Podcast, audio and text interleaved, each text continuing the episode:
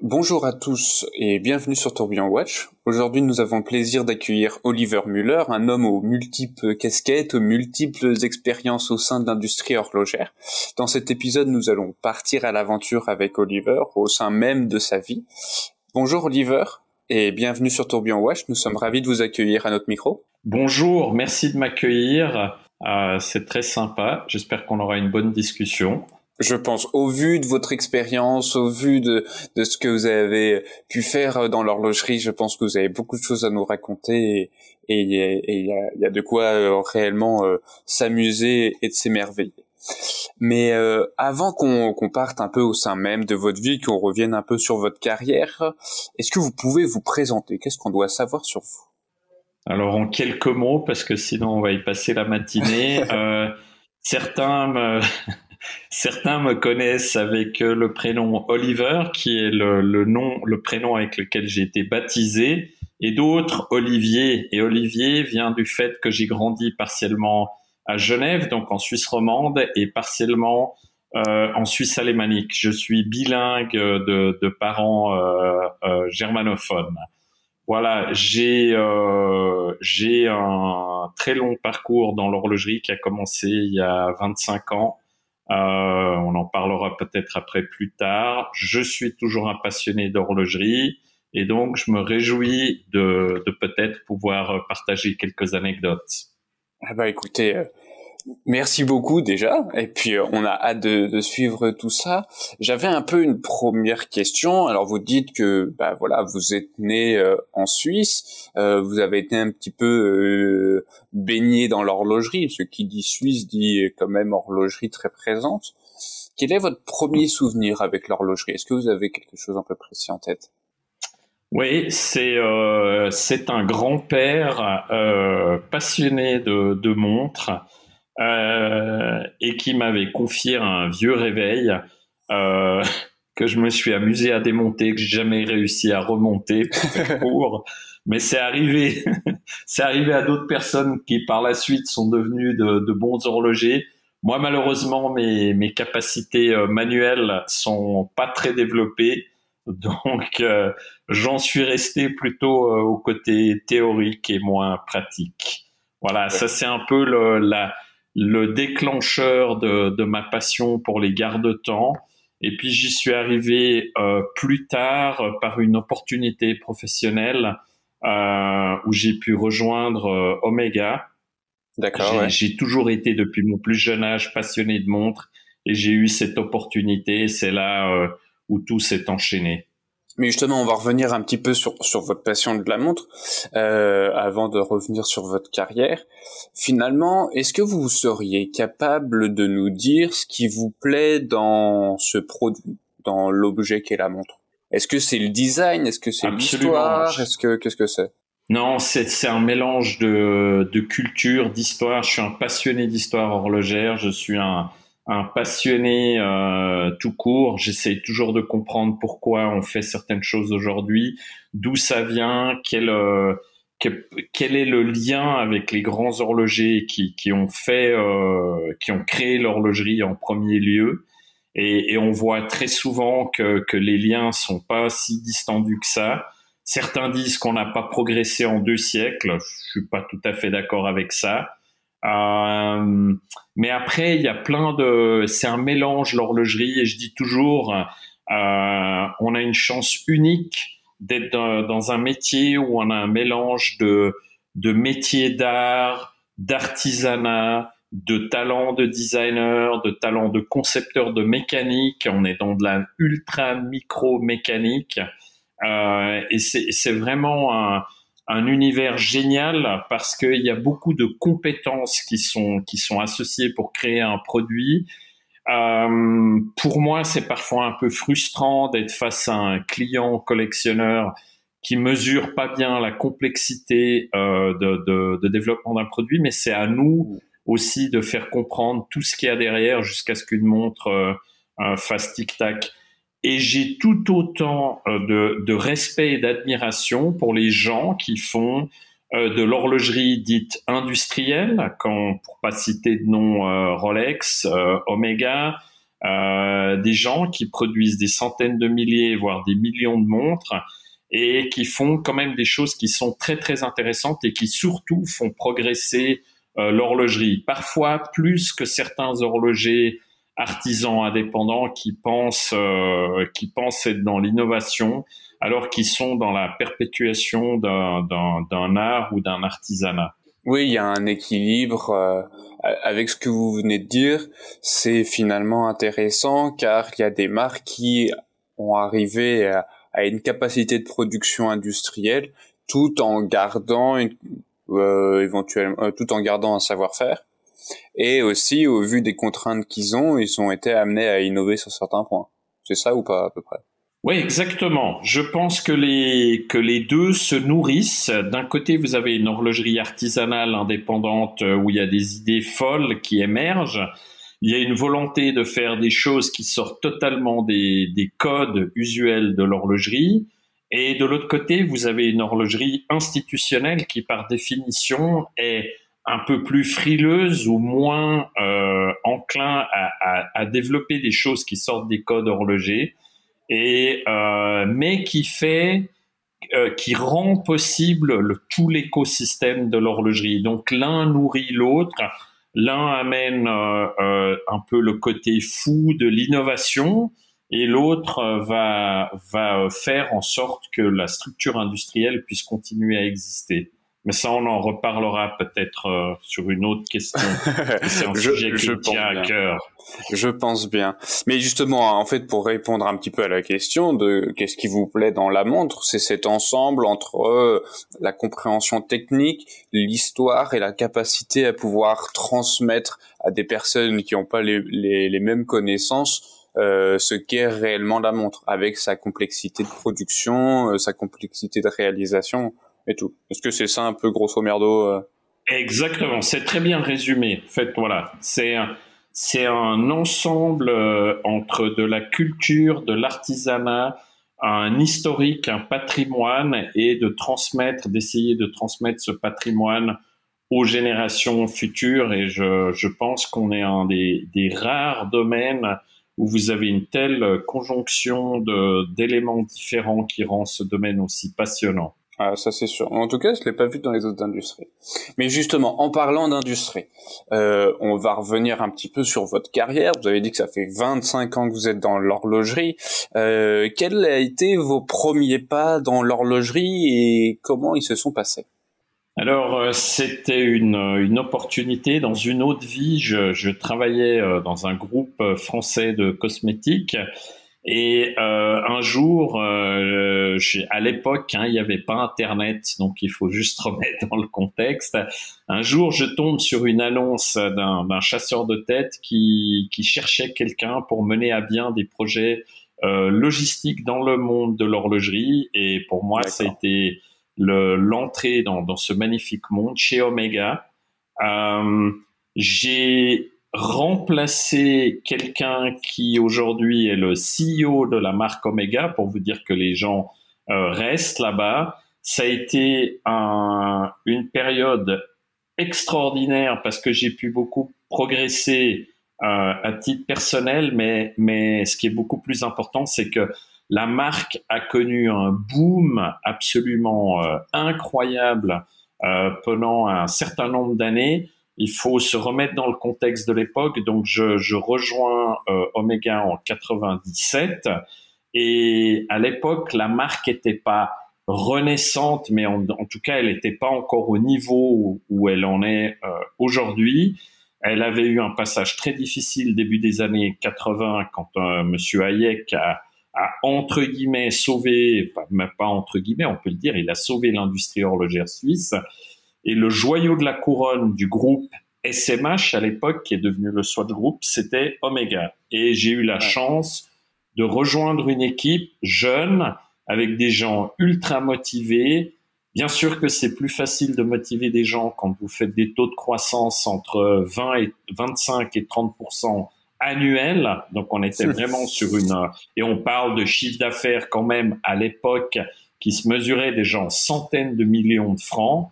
Euh, donc on avait des taux de croissance incroyables, on était sur une vague de succès, l'ambiance de travail était fantastique. Euh, on avait un patron qui n'était pas le patron officiel, mais quand même un peu le patron euh, chez Omega, qui était Monsieur Jean-Claude Biver, euh, qu'à titre personnel, je fréquentais qu'indirectement, parce que vu ma fonction logistique, euh, j'avais pas de, de, rapport direct avec lui, mais en tout cas, euh, ce que j'ai beaucoup ressenti euh, avec son, son leadership, c'est que la marque a, a, fait des progrès juste incroyables en l'espace de, de, quelques années pour devenir aujourd'hui le, le, numéro 2 de l'horlogerie suisse juste derrière Rolex. Ça devait être l'éclate, on va pas se mentir. Vous travaillez dans une marque, euh, dans une boîte où tout marche bien, où la croissance est présente, où on se sent bien. Je pense qu'il y avait des bonus qui devaient tomber à la fin de l'année. C'était c'était merveilleux par rapport à ce qu'on a aujourd'hui. Ah ouais, c'était génial parce que parce qu'il faut quand on connaît l'histoire de d'Omega qui, qui remonte à, à 1848 quand même, à, voire avant euh, sous le nom de, des, des frères Louis Brand. Euh, c'est une marque qui a, qui a un passé, un patrimoine juste extraordinaire dans le domaine de la chronométrie, après bien sûr tout le lien avec la NASA, etc. Donc on avait un terrain vierge pour redévelopper cette marque, pour la ramener là où elle avait été euh, début des années 70. Il faut quand même savoir que début des années 70, Rolex est plus ou moins le Longines d'aujourd'hui. Donc un positionnement euh, milieu de gamme supérieur est largement le numéro 2 derrière Omega. Donc Omega est vraiment le numéro 1, il cartonne, tout ce qu'ils font fonctionne bien, etc.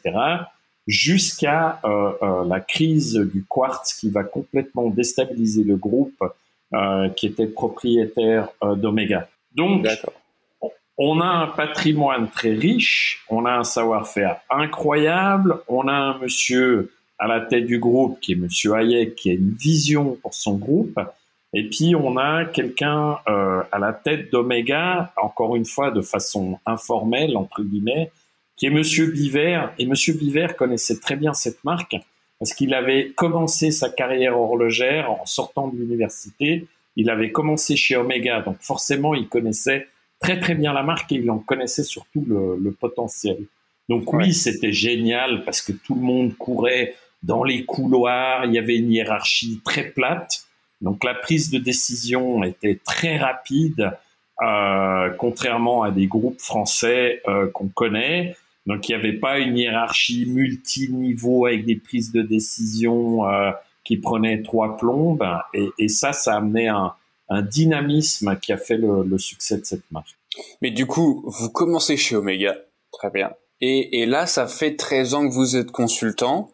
Euh, euh quelles a été un peu les, les, étapes entre le moment où vous travaillez pour une entreprise telle que Omega et le moment où vous devenez euh, consultant? Où là, il y a un long chemin. Alors, euh, j'ai il y a une vingtaine d'années à couvrir. Voilà, exactement. Mais j'ai un immense défaut. C'est que, que j'aime bien faire des choses nouvelles. Moi, dès que ça entre dans le dans le train-train de l'opérationnel du quotidien, etc., ça me désintéresse vite. Et chez Omega, j'avais entre guillemets dans mon domaine de compétences, qui à l'époque était le, le, supply chain, donc la logistique au mhm. sens large, j'avais un peu fait le tour de la question. Et comme toujours dans la vie, un jour, je reçois le téléphone d'un chasseur de tête qui cherchait un patron de la logistique pour un groupe euh, actif dans les métaux précieux qui était un grand fournisseur de métaux précieux pour l'industrie horlogère, notamment, notamment de Rolex et du groupe Richemont, qui s'appelait Metalor. Et là, j'ai, j'ai en fait choisi de sauter sur l'occasion. Euh, je peux vous dire, ils n'étaient pas contents au Swatch Group, hein, parce qu'ils m'avaient préparé un plan de carrière, on m'avait payé un MBA que j'avais fait, etc., etc. Ah oui, d'accord. Et tout d'un coup, après même pas quatre ans, je leur dis, Ciao. merci, je vais faire autre chose. Voilà. Mais j'ai gardé des bonnes relations par la suite quand même. Et euh, je pars donc chez Metalor pour rejoindre un autre monsieur qui a un lien aussi avec euh, le, la renaissance euh, de l'industrie horlogère suisse, qui est monsieur Ernst Tomke. Alors pour les jeunes générations, le nom n'évoque pas grand-chose, mais en fait, ouais. c'est, si vous voulez, le, le père, le parrain, on va dire, de la Swatch. Monsieur Hayek a toujours fait réécrire un peu l'histoire en, en, disant que c'était lui, mais en fait, c'était le directeur général d'État à l'époque, qui était Monsieur Ernst Tomke, qui a pris sous son aile les trois jeunes ingénieurs qui travaillaient sur ce mystérieux projet qui était la Swatch et qui en a toujours compris, tout de suite compris le potentiel. Et donc, lui, par la suite, a quitté euh, ce, qui est, ce, qui allait devenir le Swatch Group et allait euh, faire des investissements à gauche et à droite, à redresser plein d'entreprises. Et pour pouvoir travailler avec lui, j'ai été prêt à faire un, un grand saut euh, dans, dans, dans l'eau froide et de rejoindre Metalor, qui a été une très très bonne expérience au niveau euh, euh de la gestion d'équipe, en production, etc., etc.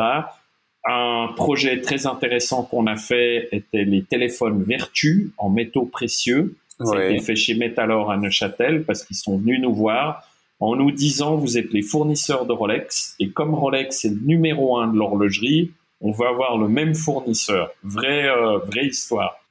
Pour Fast Forward, donc je travaille là-bas pendant un certain temps et un jour je fais la connaissance d'un type qui aujourd'hui est quelqu'un de très important dans, dans l'horlogerie et on se lie d'amitié et ce type un jour m'appelle et me dit il faut que tu viennes chez Chopard, on a besoin d'un patron de la logistique, à nouveau logistique, achat, mais aussi un peu développement de produits avec lui, etc., etc.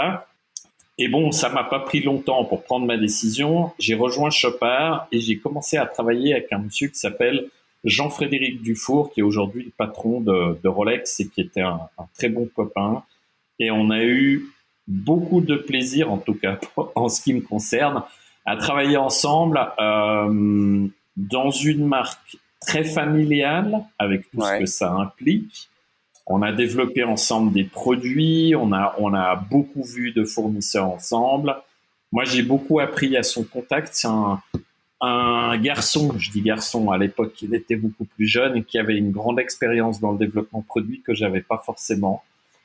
Et puis, euh, un jour, la nuit, comme ça arrive, toujours on commence à écrire un business plan. J'ai écrit un business plan de ma propre marque horlogère et euh, je l'ai fait lire à quelqu'un qui était actif dans l'industrie horlogère en tant que qu'industriel et je lui ai fait lire mon business plan. Il m'a dit génial, j'investis avec toi, faisons cette marque qui s'appelait Villemont et ouais. je l'ai fait avec ma femme. Bref, ça a duré euh, pas tout à fait cinq ans, toute l'aventure, avec des levées de fonds, avec des nouveaux actionnaires, avec du private equity qui vous pourrissent la vie, euh, mais qui rendent aussi possible parfois de, de, développer des projets. Et donc Villemont, euh, ça a été une très bonne école parce que j'ai appris, je dis aujourd'hui à mes clients en, en, en tant que consultant, je leur dis toujours, j'ai écrit le livre de toutes les conneries à ne pas faire dans l'horlogerie. Donc j'ai fait à peu près toutes les erreurs. Voilà. Malgré tous les gens de qualité, à commencer par mon épouse qui était qui était impliquée dans, dans ce projet, qui ont amené beaucoup d'expertise. Euh, j'ai fait aujourd'hui, je ferai plein de choses différemment, mais ça, ça s'appelle euh, l'expérience. Oui. Voilà. Et puis arrivé Madoff, est arrivé Lehman Brothers, etc. Et j'ai dû me réinventer. Et là, j'ai commencé à faire des mandats euh, de consulting dans la sous-traitance auprès de petits euh, horlogers indépendants, etc. Et euh, voilà, j'ai créé une, société, puis j'ai commencé à, enchaîner les mandats. Et puis, il y a l'histoire très rigolote. De Laurent Ferrier, où un jour deux copains m'appellent et, et, ils me disent euh, Tu te souviens de Laurent? Il était chez Patek. Alors j'avais un vague souvenir de qui était Monsieur Ferrier. Et, et, ils me disent On vient de lui développer un magnifique produit. Viens à l'atelier, on a besoin de toi. Bon, bref. Alors je, je vais à la un fabrique du un temps, mercredi, un mercredi euh, normal en Suisse finalement. voilà, exactement, exactement. Non, mais c'était c'était totalement inattendu. Euh, les, deux associés de la Fabrique du Temps s'appellent euh, Michel Navas et Enrico Barbasini. Entre-temps, cette Fabrique du Temps a été rachetée par LVMH, mais à l'époque, ils étaient indépendants. Ils sortaient d'une très mauvaise expérience euh, qui avait été une autre manufacture de mouvement indépendante et ils se sont relancés avec ça. Les deux avaient un track record incroyable. Ils avaient été maîtres horlogers chez Patek. Ils avaient, ils ont fait euh, mille et une choses aussi avec Franck Muller et avec d'autres. Bref. Et là, ils décident de se lancer et ils montrent ce produit. Et moi, j'arrive à l'atelier et je vois ce petit monsieur barbu, tout, tout timide, etc. Puis je, vois le produit et là, euh, du waouh, fantastique. Et je leur dis, mais je fais quoi là-dedans? Et ils me disent, ben toi, tu vas être le vendeur parce que toi, tu as la tchatch, tu sais parler l'anglais, tu sais comment on voyage. Donc toi, tu vas vendre, tu vas créer une marque et tu vas vendre. Alors, je, je, le premier entretien, c'est avec Monsieur Ferrier et son fils, qui, sincèrement dit, avaient aucune idée de qu'est-ce qu'ils allaient faire avec ce produit. Euh, Laurent est un, est un designer de montres extrêmement talentueux, le plus talentueux que j'ai rencontré dans toute ma carrière horlogère, et j'en ai, j'en ai pratiqué quelques-uns. Au, au, passage, désolé pour les copains euh, que je mets en dessous de, de Laurent, mais Laurent a vraiment cet œil incroyable de proportion, de texture, de, de, de, de, de couleur, d'assemblage, de matériaux, etc. Quelqu'un d'extrêmement talentueux qui sortait de presque quatre décennies, enfin 37 ans chez Patek, donc un vécu incroyable, une expérience incroyable. Et Monsieur Ferrier, donc ça se passe bien, etc. Mais il me dit maintenant, faut que vous rencontriez mon investisseur. Parce que vous savez, dans toutes les histoires horlogères, il y a le gentil horloger, puis après, il y a le, il y a l'investisseur. Donc, je rencontre l'investisseur le lendemain, un monsieur qui me dit, alors je fais très court pendant l'entretien, il me dit, vous savez, moi, les tocantes, j'ai aucune idée, je suis entrepreneur, j'ai mis euh, XYZ de, d'argent sur la table. J'étais là, je passer moi l'expression un peu vulgaire, mais il me dit, j'étais là pour tirer un coup pour voir comment ça se passe. Maintenant, dites-moi ce que vous allez faire pour me vendre des montres. Mais il y avait aucun, et je pèse mes mots, il y avait aucune stratégie marketing. Il y avait aucun business plan et il y avait aucune vision de savoir si on allait construire une marque, si on allait en faire un one shot, etc., etc. Donc aujourd'hui, ça me fait doucement sourire quand je lis certaines choses sur Laurent Ferrier, mais heureusement, c'est devenu une success story incroyable grâce au talent de, Laurent et de, et de, beaucoup de gens euh, dans ce projet. Et donc, je suis rentré à la maison et vraiment, hein, j'avais une page blanche devant moi et je me suis dit, qu'est-ce qu'on va faire pour faire décoller cette magnifique histoire et en faire euh, une marque? C'était à quatre semaines de Basel World. Et ils avaient réservé un stand à Basel World, mais en gros, ils avaient aucune idée pourquoi ils allaient là-bas. Et donc, on va là-bas, et le, le jour avant l'ouverture de, de, de, Basel World, vient un, un très important détaillant de l'Asie du Sud-Est qui me dit, il vient devant le stand et il me dit, qu'est-ce que tu fous là, Olivier? Qu'est-ce que tu fais avec Laurent Ferrier Et raconte-moi Laurent Ferrier. Et il savait déjà tout sur le produit, et je sais pas où il s'était renseigné. Il y avait eu un seul article chez mon ami Grégory Ponce sur Business Montre, etc. Donc, mais il savait déjà quel était le produit, il connaissait le parcours de Monsieur Ferrier, etc. Et je lui dis, écoute, sincèrement, j'en sais rien. Je sais pas si ça va devenir une marque, etc. Et bon, pour faire court, le, ça a été une success story incroyable. Ça a été très compliqué au début pour faire des ventes parce qu'on avait quand même un tourbillon qui coûtait 183 000 francs euh, prix public suisse, euh, qui est quand même hein, le, le, prix, je disais toujours euh, à, à, mes collaborateurs par la suite, je dis, faut jamais perdre euh, de vue qu'on vend euh, l'équivalent d'une Porsche Carrera 4 neuve. Donc il faut quand même toujours s'imaginer à quelle clientèle on a affaire et qu'est-ce qu'on doit amener comme comme argument pour, euh, pour le vendre. Voilà, ça, ça a été une très belle aventure qui a duré euh, trois ans et demi parce que j'ai monté la marque, j'ai engagé les gens, on a mis en place une équipe, est venue la vente de la fabrique du temps où on a dû, entre guillemets, un peu euh, se réinventer du jour au lendemain en intégrant un bureau technique, plus d'horlogers, etc., etc. voilà, on a gagné le Grand Prix de l'horlogerie l'année du lancement de, de Laurent Ferrier. ça nous a beaucoup aidé en Asie au niveau de, de notre notoriété. Voilà, donc ça. Après, j'ai eu d'autres mandats. J'ai travaillé avec des horlogers indépendants comme un Beat Aldiman, comme Reggie Prejepi d'Acrivia. Euh, voilà, j'ai conseillé à gauche et à droite des, des, des, jeunes qui se lançaient. Et je conseille aussi des, des marques institutionnelles que j'ai pas le droit de citer. Voilà.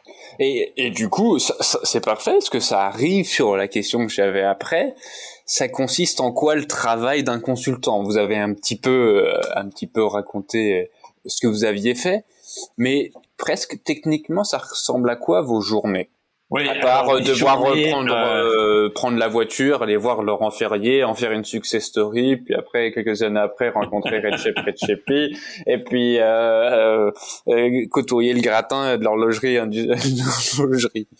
Ben, en fait, je vais vous dire, sincèrement, je suis, euh, j'ai un réseau qui est, qui est, qui est très étendu euh, après toutes ces années avec des journalistes, des collectionneurs, des moins du côté détaillant, mais beaucoup du côté collectionneur, des blogueurs, etc., etc.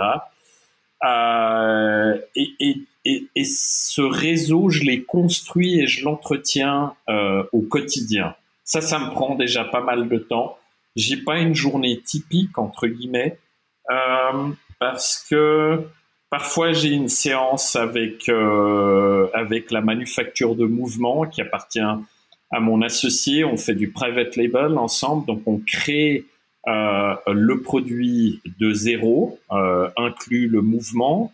Euh, on crée, moi je crée, je prends tout le côté marketing, branding, etc., etc. Mais mes journées, ça peut être, euh, ça peut être de, de, de, travailler sur un rapport pour la banque d'affaires Morgan Stanley, où je, je coécris des, des, des, rapports sur le monde de l'horlogerie. Euh, c'est beaucoup de temps passé avec euh, les, les journalistes. C'est un réseau dans lequel j'investis beaucoup de temps. Pourquoi? Parce que un, ça me donne de la visibilité et ça me donne aussi de la visibilité quand j'en ai besoin pour mes clients, euh, qui peuvent être euh, un artisan horloger ou un investisseur qui souhaite euh, créer une marque. Donc j'ai besoin d'une certaine visibilité. Voilà, mais il n'y a pas de.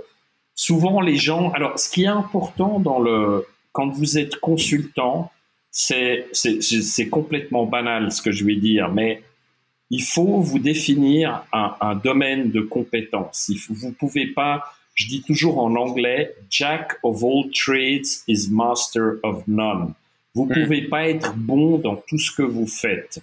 Donc il y en a qui sont, euh, j'ai des j'ai des euh, confrères qui sont plus doués dans le développement produit, il y en a d'autres qui sont plus doués dans la communication, euh, d'autres qui sont plus doués dans le dans le comment je refais pour, euh, pour faire un feu de paille d'une marque qui vient d'être achetée et où il faut faire croire rapidement aux actionnaires que vous faites des ventes mirifiques. Souvent, ça dure pas très longtemps. Ça, c'est pas tellement ma tasse de thé. Euh, moi, je préfère construire sur la durée.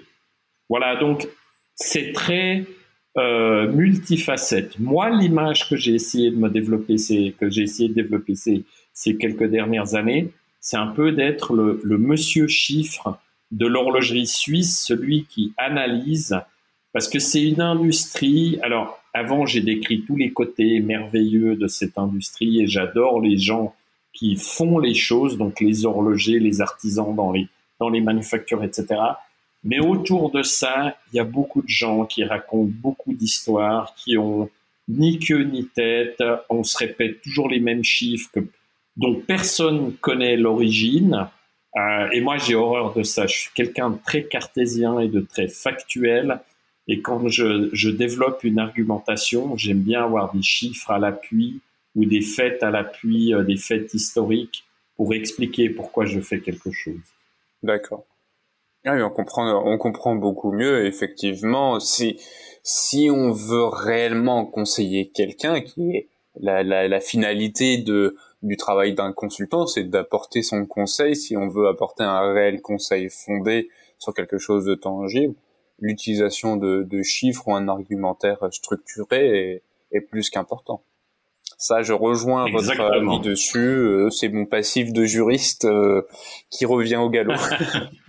ouais, c'est ça, c'est ça, exactement. On construit un dossier, c'est tout à fait ça. Moi, je dis toujours, vous savez, il y en a beaucoup, les CEO, quand, euh, quand ils donnent des interviews, ils vous racontent que l'intuition est, est, le, le, fil conducteur de tout ce qu'ils ont fait, etc. Mais en, en somme, l'intuition, vous pouvez, euh, vous devez avoir recours à l'intuition quand vous créez. Un designer, il a besoin d'une certaine liberté de, de, création, etc. Mais quand vous construisez une marque, euh, et, et, à, ce, à ce propos, je recommande fortement aux gens euh, de d'écouter ce que dit Monsieur Richard Mill euh, sur la construction de sa marque, parce que rien n'est laissé au hasard. Le hasard, il a rien à voir là-dedans. Le hasard, c'est quand euh, quand euh, je voyage pour Laurent Ferrier et je tombe sur un type qui connaît quelqu'un, qui connaît quelqu'un et ça bouffe d'autres portes et tout d'un coup je vends des montres et, euh, et, et, le gain de notoriété de la marque est, est exponentiel très rapidement. Ça c'est le hasard, mais le hasard, en somme, vous le provoquez. C'est comme la chance, ça vous tombe pas dessus en, en sortant le, matin de, chez vous, ou en tout cas pas pour moi. Hein. Bah moi non plus. Je vais essayer de sortir après le podcast et puis je vous dirai si ça a marché. ça fait 25 ans que vous êtes dans l'horlogerie, ça fait quand même 25 ans que vous avez pu rencontrer, participer à des projets, vivre des expériences. Euh, quelle a été la rencontre ou quelles ont été les rencontres qui vous ont euh, le plus marqué? Et pourquoi? Ça peut être marqué euh, par le charisme de la personne, ça peut être marqué parce que euh, au contact de la personne, vous avez appris euh, quelque chose ou vous avez un peu, vous savez, le, cerveau comme s'il venait de débloquer un nouveau niveau et que ça vous permet de, de comprendre plus plus profondément des, des, choses? Voilà, quelles sont un peu les, les principales rencontres qui vous ont marqué il y en a plusieurs et il y en a une, j'ai mis, euh, j'ai mis plus de 20 ans à comprendre que, qu'elle, qu'elle avait été importante pour moi parce qu'à l'époque, je, j'avais, non, pas, pas tout à fait 20 ans, une douzaine d'années. Euh, j'ai, compris beaucoup plus tard euh, euh, l'utilité de cette rencontre. Et ce monsieur, euh, il s'appelait euh, George Daniels. Euh, et j'ai eu la chance de le rencontrer. Ça, c'est de nouveau le hasard de la vie. Monsieur George Daniels, frustré euh, que l'industrie horlogère suisse le snob, parce qu'on peut pas utiliser d'autres mots, euh, le snob jusqu'à ce qu'il tombe sur Monsieur Hayek père, qui comprend que l'échappement coaxial est une réelle euh, technologie. Et là, je pèse mes mots. On n'est pas en train d'envoyer une fusée sur Mars mais l'échappement coaxial est une disruption euh, dans la conception des mouvements mécaniques. Et Monsieur Daniels, euh, en 99, vient à Baselworld pour le lancement du coaxial avec Omega, après des années de travail. Et moi, je sors d'une intervention chirurgicale où j'avais stricte interdiction de faire quoi que ce soit comme effort et j'arrive sur le stand et on me dit, tu peux t'occuper du, du papy là. Et mais vous savez, à l'époque, l'horlogerie indépendante n'était pas ce qu'elle était. Il n'y avait pas tous ces blogs, il n'y avait pas tout ce savoir sur euh, sur George Daniels, etc., etc. Chez Omega, on réalisait à peine qui était ce monsieur et, tout ce qu'il avait créé et écrit dans sa vie sur Breguet notamment, etc. Et donc, euh, euh, je m'assieds à côté et, bon, alors ça carburait avec un gin tonic toutes les demi-heures que je devais lui ramener du bar. Ça, c'était mon seul effort. Et le type, toute la journée, m'a parlé de son coaxial et pourquoi il l'avait créé et pourquoi tous les horlogers suisses, passez-moi le terme, étaient des cons ignares qui n'avaient pas compris le potentiel. Et j'ai passé encore la soirée, un dîner avec lui, etc. Et il essayait d'expliquer au directeur marketing de l'époque d'Omega le potentiel du coaxial et comment Omega allait être nettement au-dessus de la mêlée une fois que, que ce produit allait être reconnu par par le public et, et, par la suite les, les faits lui ont donné raison. Donc George Daniels, je le retrouve chez Laurent Ferrier parce qu'un jour, produit numéro 2, les deux fous de la fabrique du temps me disent on va faire l'échappement naturel. Et l'échappement naturel, c'est un échappement qui avait été inventé par euh, M. Abraham Louis Breguet. Et cet échappement naturel a fortement inspiré George Daniels pour son coaxial. C'est pas le seul mouvement, il y a aussi le duplex de, de Pierre Leroy, etc. Mais c'est un des, échappements qui ont inspiré euh, ce coaxial. Donc j'ai pu faire le lien entre ce que ce monsieur George Daniels me racontait à l'époque et ce qu'on allait faire chez Laurent Ferrier avec cet échappement. Donc ça, ça a été un grand moment d'illumination euh, avec ma, lenteur toute helvétique pour mettre euh, une décennie à comprendre ce que le type me racontait. Mais en toute sincérité, en 99, j'avais pas le recul, le savoir, la connaissance de, l'histoire de l'horlogerie euh, que j'ai pu acquérir par la suite. Ça, c'est une rencontre. C'est une rencontre qui, qui entre guillemets fait rêver beaucoup de gens. Ça fait fantasmer un collectionneur quand vous lui dites j'ai rencontré George Daniels, etc. Mais en même temps, vous voyez, je j'ai pas j'ai pas passé euh, euh, 15 euh, jours avec lui, euh, etc.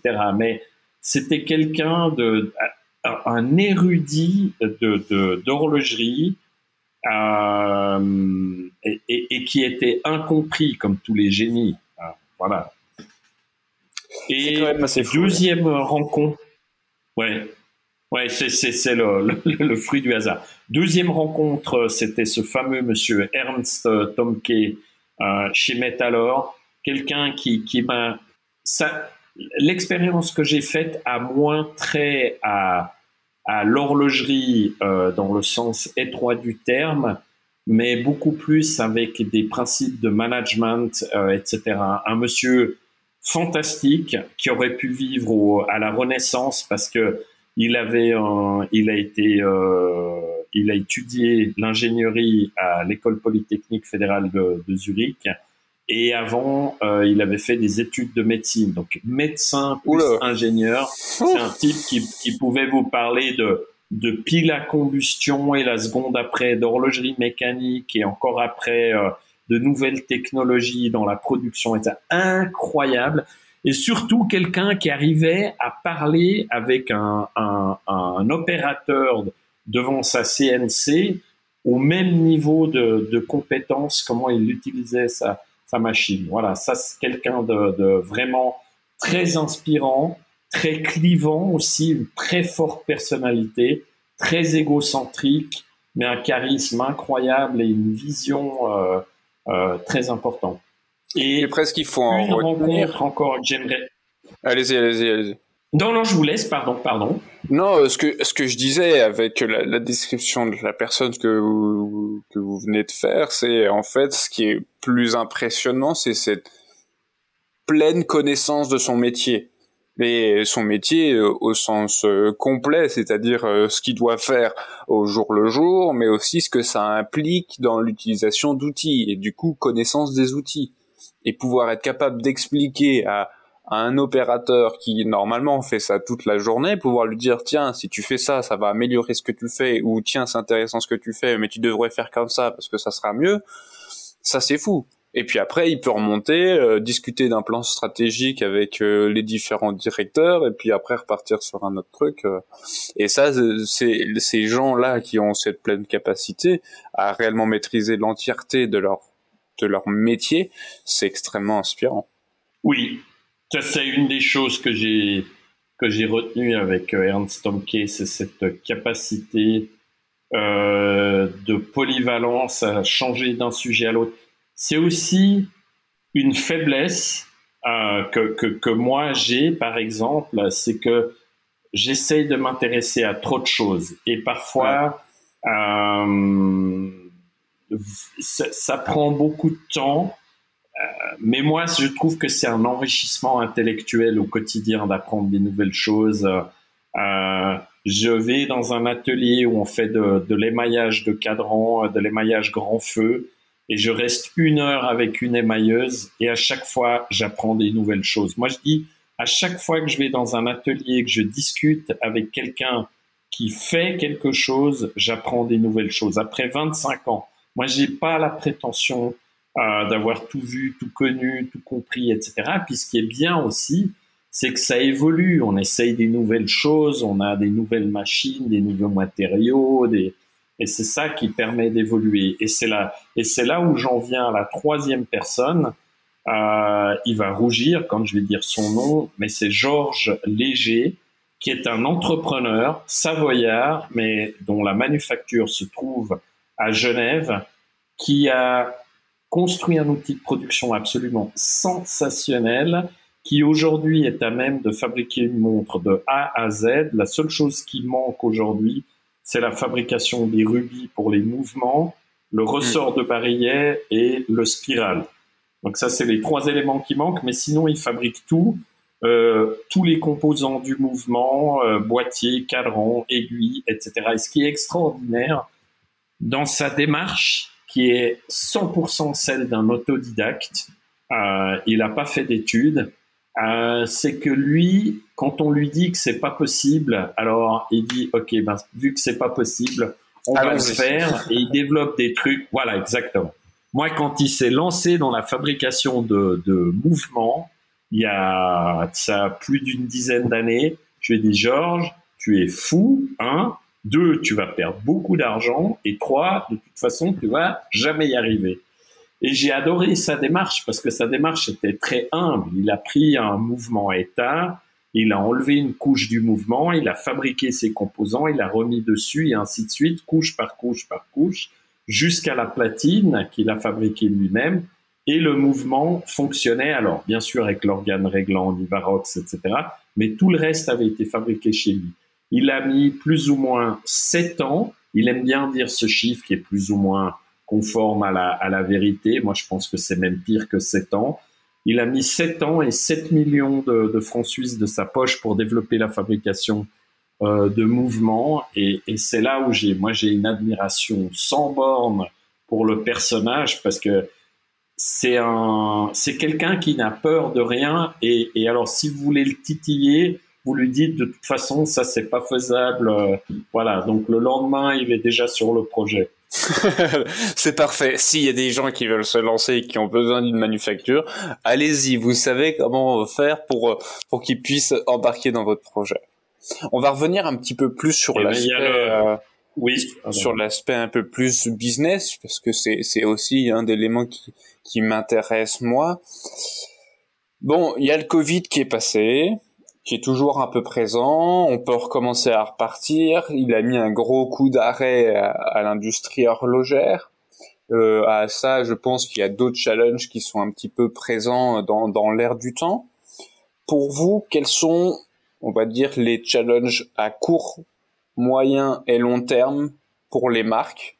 Il y a un challenge qui est essentiel, c'est qu'on doit rester connecté avec la nouvelle génération. Ça, c'est euh, c'est une banalité à, dire, mais euh, si vous regardez autour de vous, les jeunes portent plus de montres. Au mieux, ils portent une montre connectée qui s'appelle Apple ou Samsung.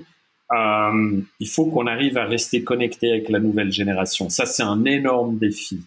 Et euh, aujourd'hui, on constate quand même, et là, là, je vais être un peu brutal dans l'analyse, mais qui malheureusement reflète beaucoup la réalité à mon sens, c'est qu'aujourd'hui on a un décrochage total entre un peloton de tête euh, qui fonctionne très très très fort, qui sont les quatre marques euh, euh, stars de l'industrie horlogère, à commencer par Rolex, vous avez Patek Philippe, Audemars Piguet et Richard Mille. Et comme par hasard, ces quatre marques sont en main privée pour l'une euh, une fondation, pour l'autre des, investisseurs privés, etc. Bref, ces quatre marques-là, euh, elles, à mon avis, elles ont aucun souci à se faire parce que elles réussissent le pari incroyable euh, de connecter avec les nouvelles générations, de rester un objet statutaire de référence. Aujourd'hui, quand vous regardez Instagram, vous voyez tous les grands sportifs, les gens du showbiz, etc., etc qui portent soit une Patek, soit une Rolex, soit une autre marque Piguet, Richard Mille, et puis après il y a encore d'autres marques qu'on voit de temps en temps, etc. Mais c'est quand même fortement concentré sur ce groupe de quatre. Derrière, vous avez plus ou moins une vingtaine de marques qui sont dans ce peloton de tête, qui connaissent de la croissance, qui sont fortement rentables, qui ont encore beaucoup de potentiel, etc. Et derrière, vous avez un décrochage immense de plus de 300 marques Swiss Made qui se partagent même pas 10% du gâteau de l'horlogerie suisse. Il faut savoir que cinq marques font 50% du chiffre d'affaires dans l'industrie horlogère suisse. Même pas une quinzaine font 75% et 24 marques, on n'est même pas à 25, 24 marques font plus de 90% de l'industrie horlogère suisse en termes de chiffre d'affaires. Et au niveau de la rentabilité, c'est encore plus extrême parce que les quatre champions que j'ai cités avant ont, sont surproportionnellement rentables. Alors, où est le challenge? Le challenge aujourd'hui, c'est où est-ce que je vais me placer autour de ces champions? Ceux qui ont un avenir, à mon avis, très prometteur, c'est ceux qui viennent avec des propositions radicales. Il faut, il n'y a aucune nécessité de refaire ce que Patek, Audemars, Omega, Tudor, Rolex font déjà très bien. Il n'y a aucune nécessité pour ça. Ce qu'il faut faire, c'est amener une proposition intéressante euh, qui casse les codes ou qui raconte une belle histoire.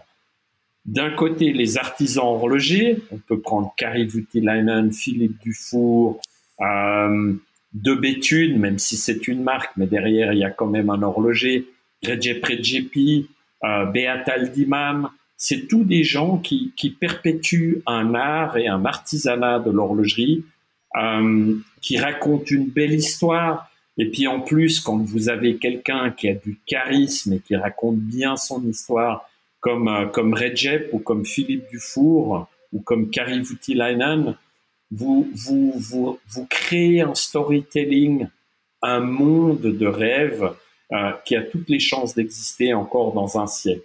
Donc ça, c'est l'immense challenge que l'industrie horlogère suisse a aujourd'hui, c'est de rester connecté avec cette nouvelle génération d'acheteurs.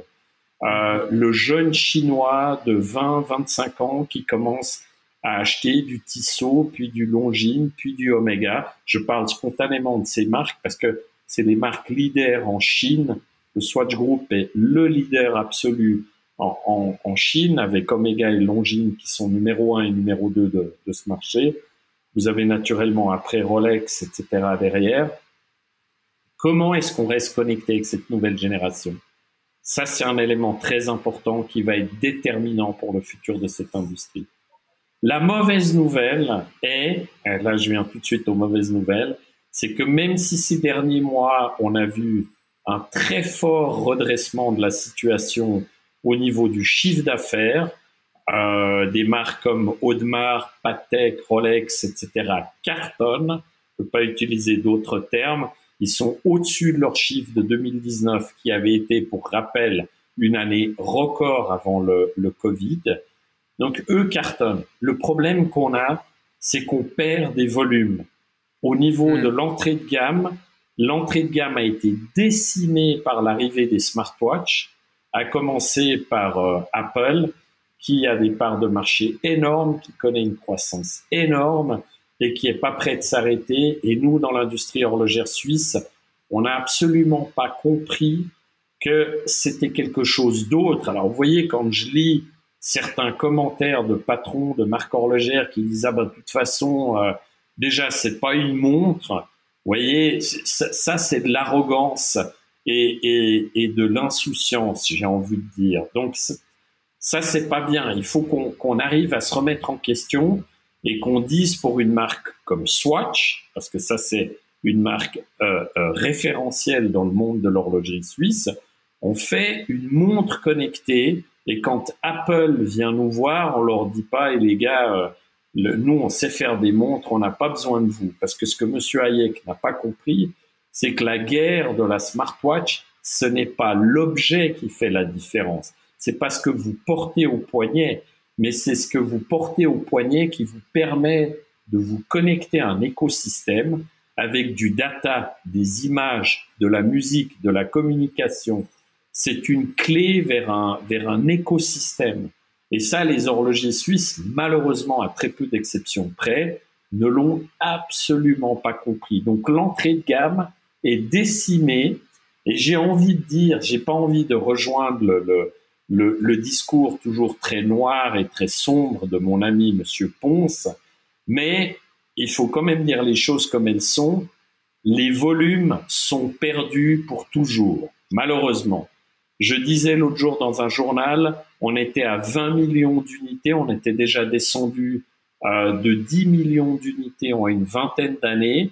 On a énormément perdu du côté euh, du quartz, donc de l'entrée de gamme. Par contre, on a fait euh, prospérer le, le, mouvement mécanique, mais on est quand même descendu de 30 à 20 millions. Le Covid nous a fait descendre à 13,7 millions de montres suisses vendues en 2020. Et il semblerait qu'en 2021, malgré des bonnes nouvelles auxquelles on veut nous faire croire, on arrivera tout juste à égaliser ce chiffre de 13,7 qu'il faut mettre en perspective euh, historique qui correspond au volume de production des années 40. 1942, on faisait le même nombre de montres qu'on fait aujourd'hui. Et à côté, vous avez Apple qui en 2020 a vendu 34 millions de montres. Donc, voilà, tous ces chiffres parlent pour eux-mêmes. Le grand challenge aujourd'hui pour l'industrie horlogère suisse, c'est pas Rolex qui va se battre pour sa survie, c'est pas Patek ni Audemars, mais ce sont tous les autres qui un jour, et ça, moi, ça m'afflige parfois de, de lire certains, certains euh, discours très péremptoires de, patrons euh, horlogers qui disent ben, finalement, s'il y a plus de sous-traitance horlogère en Suisse, ben, ma foi, c'est comme ça. Et puis euh, l'habillage, donc boîtier, cadran, etc., on ira l'acheter ailleurs. Ce qui est dramatique dans ça, c'est qu'on est en train de détruire le tissu horloger dont une industrie a besoin et on ne doit pas se focaliser que sur le haut de gamme du marché. J'avais écrit une fois un article qui a fait un peu jaser sur mon blog où je disais l'industrie horlogère suisse ne doit pas devenir une réserve d'Indiens. Et c'est ce que je voulais dire avec ça, c'est qu'aucune industrie au monde peut dire je fais que du haut de gamme. Quand vous êtes chez BM, quand vous êtes chez Mercedes, vous faites certes une classe 7 ou une classe S chez Mercedes, mais vous faites aussi une série 1 ou une classe A chez Mercedes parce que vous êtes obligé d'avoir des volumes pour faire tourner votre outil industriel. Si vous n'avez pas de volume, vous pouvez pas faire tourner un outil industriel et vous pouvez pas faire de R&D. Ça, c'est ah, c'est aussi simple que, que je viens de l'expliquer. Les seuls qui sont pas dans cette problématique, c'est les marques qui ont les moyens d'un côté de verticaliser leur production et donc leur recherche, qui sont des Patek, des Audemars, des Rolex, etc., ou le Swatch Group dans son ensemble, et qui, eux, euh, pourraient, dans l'absolu, si malheureusement ça devait arriver un jour, il n'y a plus de fournisseurs indépendants, ça je le souhaite absolument pas, mais si un jour ça devait être le cas, Rolex est 100% autonome dans l'absolu. Ils ne le sont pas parce qu'ils ont encore recours à des fournisseurs externes pour certaines compétences, mais dans l'absolu, ils pourraient devenir total, euh, vivre en totale autarcie autour de leur écosystème avec leurs deux marques. La même chose vaut pour Swatch Group, ça vaut beaucoup moins pour le groupe Richemont. Et puis après, quand on prend des marques indépendantes, euh, ils ont tout simplement pas d'autre alternative euh, un jour que de, que de tirer la prise euh, de leur marque. Ouais. Donc les challenges, oui, pardon, je vous en prie. Non, oui. Euh, je pense qu'on a bien compris sur le challenge le plus le principal qui est de rester réussir à se à rester connecté avec la jeune génération et après il en découle beaucoup de choses euh, comme vous en disiez. Avec ça, euh, quels sont vos deux trois conseils peut-être un peu concrets pour que les marques ou les CEO qui vont nous écouter ou les personnes passionnées d'horlogerie ou les, les horlogers euh, qui vont nous écouter devraient faire pour euh, réussir à, à relever ce, ce défi-là Il faut être dans la radicalité. Il faut être radical dans sa proposition produit et dans le concept de la marque. Alors vous allez me dire, ça veut dire quoi être radical? Être radical, ça peut vouloir dire être dans euh, du très classique, mais quand je fais du classique, je le fais vraiment jusqu'au bout. Quand je fais de l'artisanal, je le fais vraiment jusqu'à la, jusqu'à la dernière virgule. Un MBMF, c'est un concept génial, c'est un peu en train de, de s'essouffler, euh, mais je pense que ça continuera encore longtemps parce que Max Busser est un créateur génial. Euh, ça a été une radicalité dans l'approche, dans le produit, dans la façon de raconter l'histoire, la façon de parler à ses clients, etc. Il faut être dans la radicalité. Ça sert à rien de vouloir recréer des histoires qui existent euh, déjà. Blancpain, je prends un autre exemple, le, la Belle au bois dormant qu'on fait revivre, etc. Blancpain, ça a été une histoire unique parce que Monsieur Biver, à l'époque, a été fortement aidé par le fait que, que Internet n'existait pas et qu'on pouvait un peu raconter euh, ce qu'on voulait et que personne venait vous challenger en disant Monsieur Biver, là vous nous en racontez quand même un peu beaucoup. La radicalité, c'est Biver chez Hublot qui fait un produit qui va nous euh, asséner sans arrêt, sans arrêt, la Big Bang, la fusion des matières. Peu importe ce que vous faites, peu importe le positionnement prix, peu importe le style que vous allez choisir. Ce qui est important, c'est de venir avec une proposition radicale euh, où vous allez accrocher un segment de marché qui vous parle. Parce qu'à la fin de la journée, euh, voilà, je suis consultant, mais je me dois dire aux clients, si vous voulez faire un exercice de mécénat comme chez Parmigiani, ça c'est une chose, mais ça coûte beaucoup d'argent. Donc il faut être immensément riche pour remettre des dizaines, voire des centaines de millions au fil des années. Mais si vous voulez en faire une success story, il faut être radical dans l'approche, il faut être cohérent et consistant dans ce qu'on fait et ce qu'on raconte. Et je dis toujours à tous mes horlogers, c'est bien ce que tu fais, mais raconte-le. C'est encore beaucoup plus important.